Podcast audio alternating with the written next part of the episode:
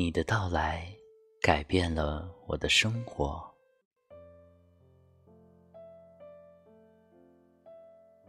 第二天，你搬来了，但是无论我怎么窥伺，还是没能见着你的面。这又更加激起了我的好奇心。终于，在第三天，我看见了你。真是万万没有想到，你完全是另一副模样，和我孩子气的想象中的天赋毫无共同之处。我梦见的是一位戴眼镜的慈祥的老人，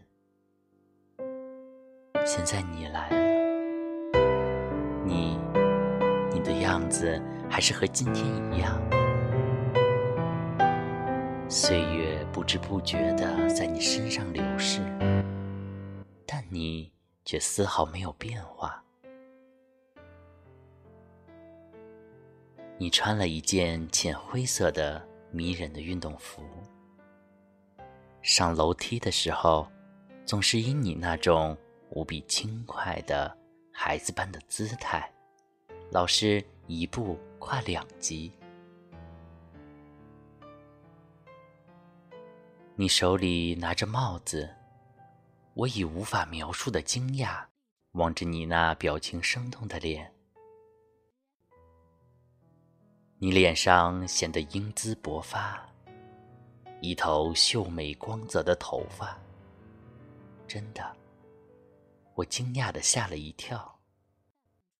你是多么年轻，多么漂亮。多么修长挺拔，多么标致潇洒！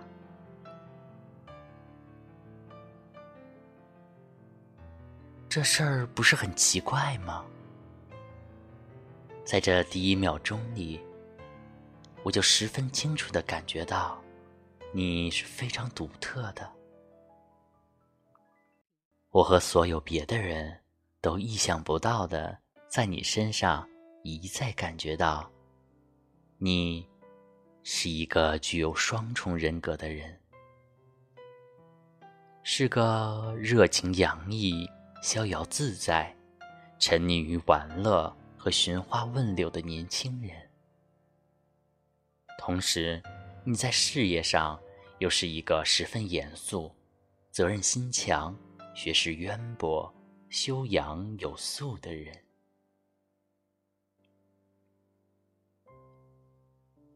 我无意中感觉到，后来每个人都在你身上感觉到的印象，那就是你过着一种双重生活。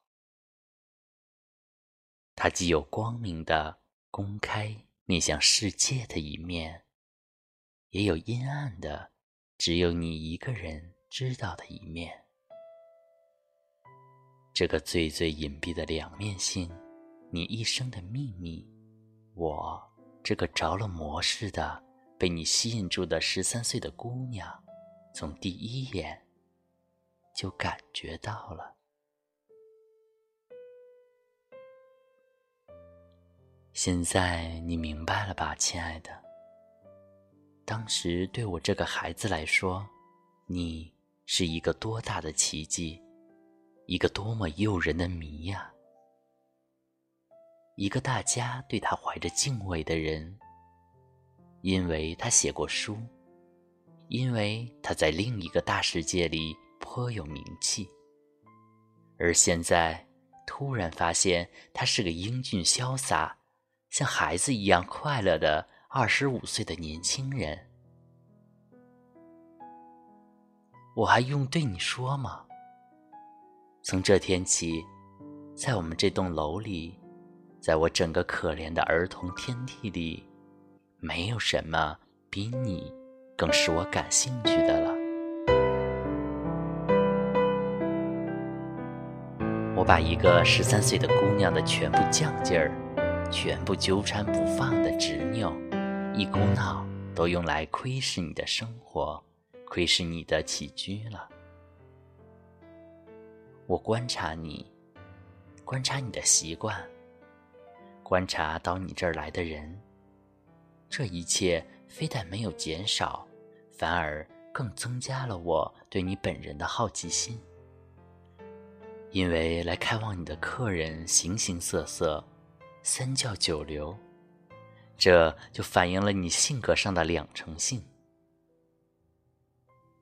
到你这里来的有年轻人，你的同学，一帮衣衫褴褛的大学生，你跟他们有说有笑，忘乎所以。有时又是一些坐小汽车来的太太。到你这里来的，再就是些还在商业学校上学的小姑娘。她们扭扭捏捏，倏的一下，就溜进了门去。总而言之，来的人里，女人很多很多。这一方面我没有什么特别的想法，就是一天早晨我去上学的时候。看见一位太太头上蒙着面纱从你屋里出来，我也并不觉得这有什么特别。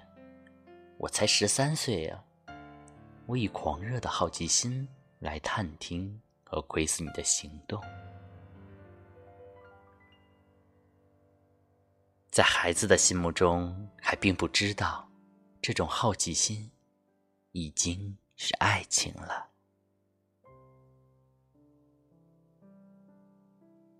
但是我亲爱的，那一天那一刻，我整个的、永远的爱上你的那一天那一刻，现在我还记得清清楚楚。我和一个女同学散了一会儿步，就站在大门口闲聊。这时开来一辆小汽车，车一停，你就以你那焦躁。敏捷的姿态，这姿态至今还使我对你倾心。从踏板上跳了下来，要进门去，一种下意识逼着自己为你打开了门，这样我就挡了你的道，我们俩人差点撞个满怀。你以那种温柔、柔和、多情的眼光望着我，这眼光就像是脉脉含情的表示。你还向我微微一笑。是的，我不能说是别的，只好说向我脉脉含情的微微一笑，并用一种极轻的。几乎是亲昵的声音说：“多谢了，姑娘。”事情的经过就是这样，亲爱的。可是从此刻起，从我感到了那柔和的、脉脉含情的目光以来，我就属于你了。后来不久，我就知道，对每个从你身边走过的女人，对每个卖给你东西的女店员，对每个给你开门的侍女，你一概投以你那拥抱式的、具有吸引力的、既脉脉含情又撩人销魂的目光，你那天生的诱惑者的目光。我还知道，在你身上，这目光，并不是有意识的表示心意和爱慕，而是因为你对女人所表现的脉脉含情，所以你看他们的时候，不知不觉之中，就使你的眼光变得柔和而温暖了。